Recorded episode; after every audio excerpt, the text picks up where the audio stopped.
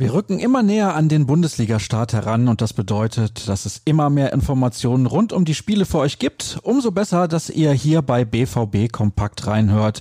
Ich bin Sascha Staat und begrüße euch recht herzlich zu den kommenden Minuten mit unserer aktuellen Tageszusammenfassung aus schwarz-gelber Sicht. Wir beginnen mit einer sportlichen Meldung vom Abend.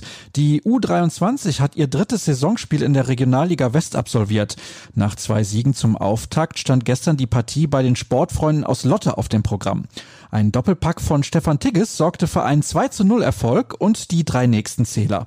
Damit steht das Team von Enrico Maaßen auf dem zweiten Platz der Tabelle, punktgleich mit Spitzenreiter Fortuna Köln.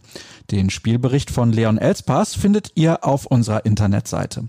Dort findet ihr auch die wichtigsten Aussagen aus einem Interview von Manuel Akanji mit der Sportbild. Unter anderem sprach der Schweizer dabei über ein Kernthema der letzten Jahre beim BVB, die Mentalität.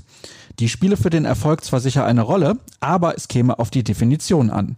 Mein Ziel ist es, jeden Zweikampf zu gewinnen. Immer. Aber ich finde nicht, dass ich Mentalität dadurch unter Beweis stelle, dass ich Zweikämpfe mit spektakulären Grätschen gewinne, als auf andere Weise, sagte Akanji. Gleichzeitig nannte er Emre Can als Paradebeispiel für die richtige Einstellung. Im Training siehst du, wie er in jeden Zweikampf voll einsteigt. Sein Gesichtsausdruck verrät, dass er alles zu tun bereit ist, um den Ball zu gewinnen. Damit verschafft er sich auf dem Platz Respekt. Genau das wollen wir. Die Gegner sollen wieder gehörig Respekt vor uns haben. Weitere Statements, wie über Trainer Lucien Favre oder das passende Abwehrsystem, hat Marvin Hoffmann in seinem Artikel für euch festgehalten.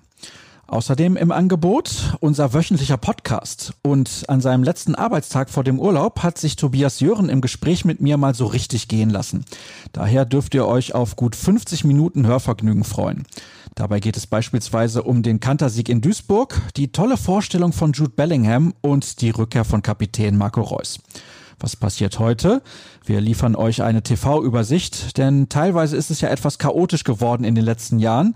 Wann ist wo was zu sehen und vor allem, wer überträgt die Spiele von Borussia Dortmund?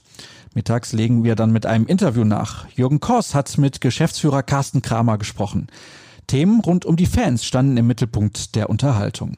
Später könnt ihr mit einem weiteren Interview rechnen. Ich hatte die Gelegenheit auf einen Plausch mit Christoph Kramer von Borussia Mönchengladbach in Hinblick auf den Ligaauftakt am Samstag.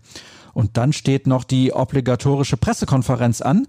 Die findet um 14.15 Uhr auf dem Trainingsgelände in Brakel statt. Die wichtigsten Aussagen liefern wir euch live bei Twitter und später dann zusammengefasst in einem Artikel. Und das war's. Die Zeit ist schon wieder rum. Falls ihr noch offene Fragen habt, dann beantworten wir die ganz sicher auf ruhrnachrichten.de. Kurz und bündig findet ihr auch alles bei Twitter unter rnbvb und auch unter Start soll es tatsächlich BVB-Inhalt geben. Kommt gut durch den Tag. Bis später in unserem wöchentlichen Podcast oder bis morgen. Tschüss.